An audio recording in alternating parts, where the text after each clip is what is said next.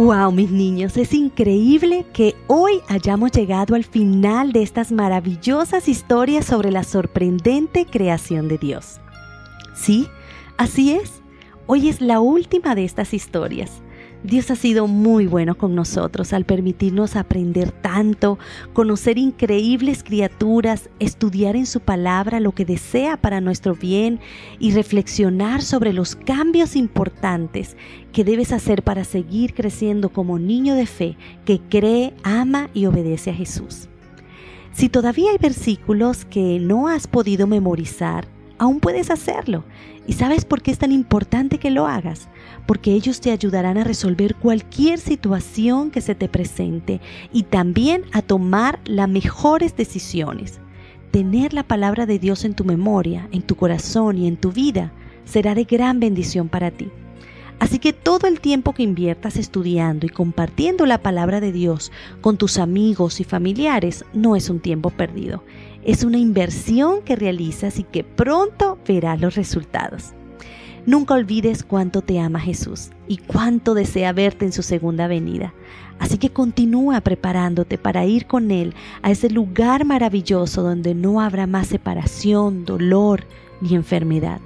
Ese lugar, mis niños, es real Fortalécete en sus promesas que encontrarás en la Biblia y ya verás que muy pronto estaremos recibiendo a nuestro gran Dios y Salvador para ir con Él y no separarnos nunca más. Nuestra última historia se titula El suricato glotón y el versículo se encuentra ubicado en el libro de Tercera de Juan 2. Amado, yo deseo que tú seas prosperado en todas las cosas y que tengas salud, así como prospera tu alma. Nuestro invitado de hoy es el suricato. Se caracteriza por ser muy curioso, inteligente y amigable, con los 10 a 30 miembros que forman parte de su grupo. Es un pequeño mamífero de 40 centímetros de alto aproximadamente.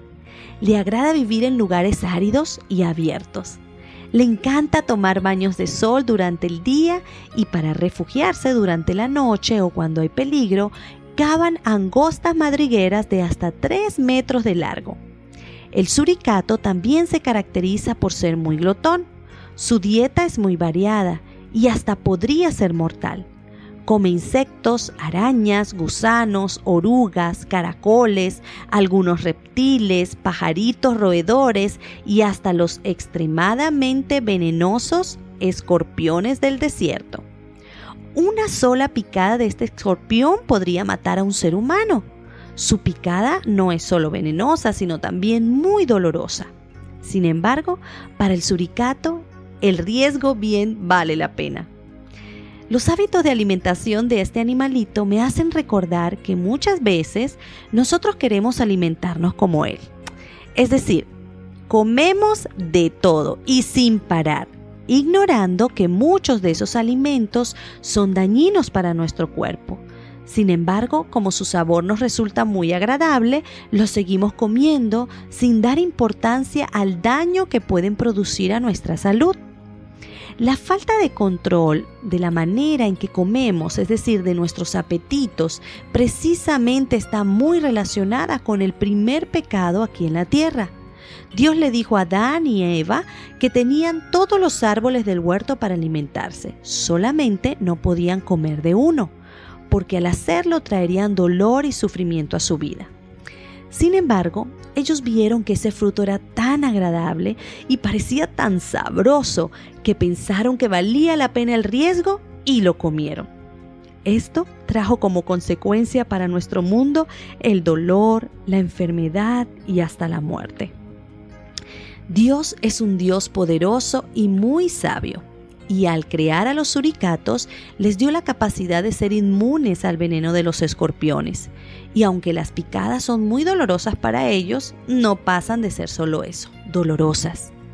Dios también nos hizo a ti y a mí con la capacidad de controlar lo que comemos y en las cantidades adecuadas. En el libro de Segunda de Timoteo, en el capítulo 1, versículo 7, nos dice, porque no nos ha dado Dios espíritu de cobardía, sino de poder, de amor y de dominio propio.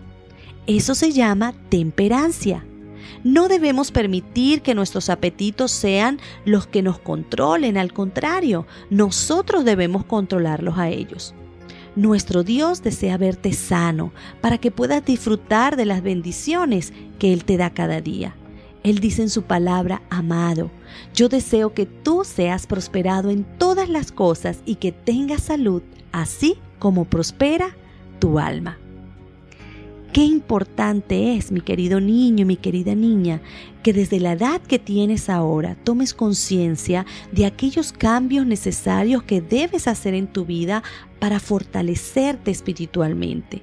Es por eso que debes prestar especial atención a lo que comes, a las horas en que duermes, lo que ves, lo que escuchas, lo que piensas, a dónde vas, en fin, Todas estas cosas que entran por nuestros sentidos fortalecerán un aspecto en ti.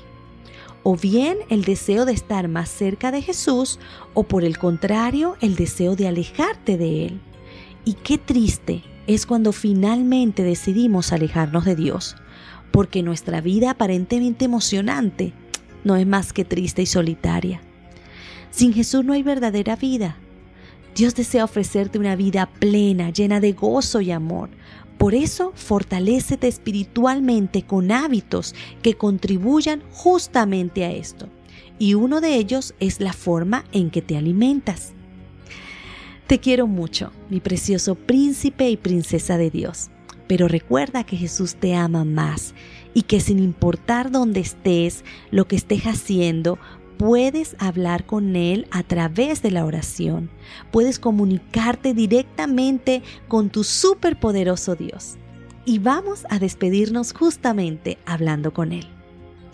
Mi Dios, qué felices estamos después de haber disfrutado de toda una serie de historias sorprendentes donde no hubo ninguna en la que no recordáramos tu amor por nosotros, el plan que tienes para nuestra vida y lo maravilloso que deseas sea nuestro presente y futuro al lado tuyo. Ayúdanos Dios a serte fieles, aunque seamos pequeños niños. Reconocemos tu amor y queremos responder a ese amor. Gracias. Gracias Dios porque podemos ir a ti en cualquier necesidad y tener la seguridad que nos escuchas y nos respondes. Dejamos en tus manos nuestros sueños, también nuestras tristezas y preocupaciones. Dejamos nuestras familias y seres queridos.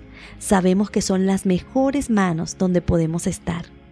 Gracias por perdonar nuestros pecados y te pedimos todo esto en el nombre de tu Hijo amado, nuestro Salvador Jesús. Amén. Siempre te llevaré en mi corazón y en mis oraciones. Dios te bendiga.